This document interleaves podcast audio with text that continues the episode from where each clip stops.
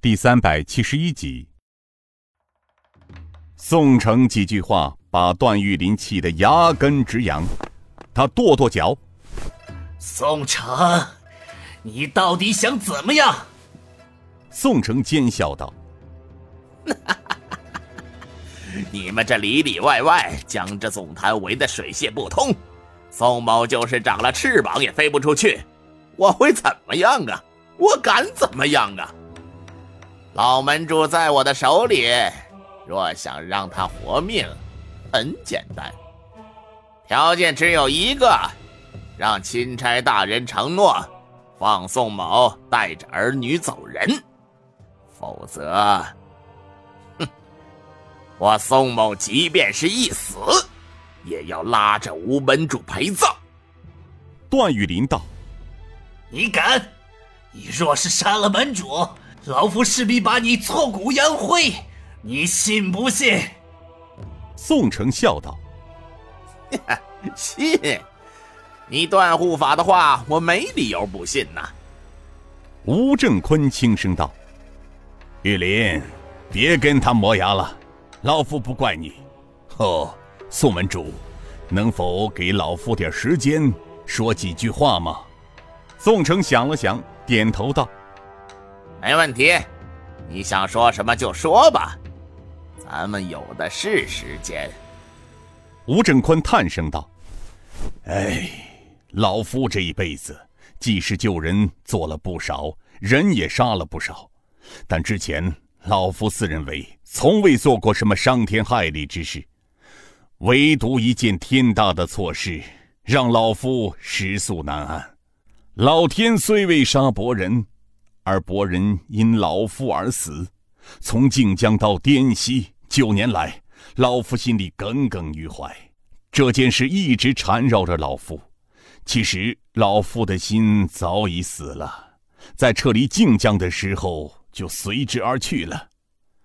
他看了一眼众人，把眼光跃到尹建平的身上，双目中又流露出慈祥的笑容。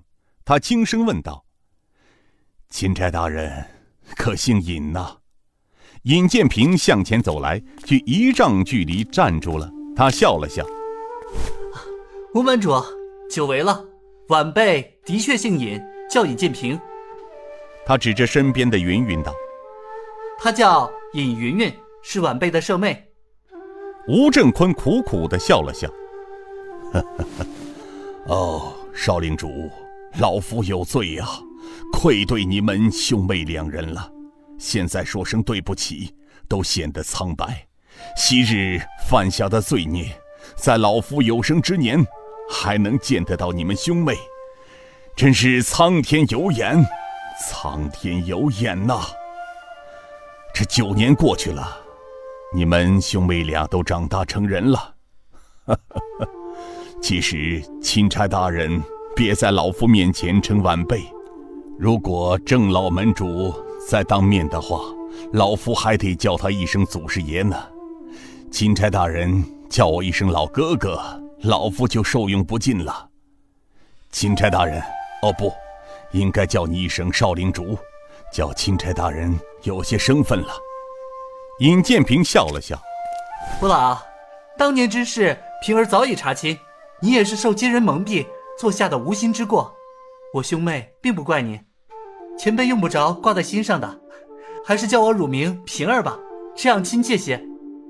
吴门主双眼饱含着许多酸楚的泪水，他轻轻摇了摇头：“少领主雅量啊，叫你一声平儿，老夫不配，不配呀！这九年前，老夫误入歧途，听信奸人所言。”下令在古平口设伏，残杀了少令主一家三十多口。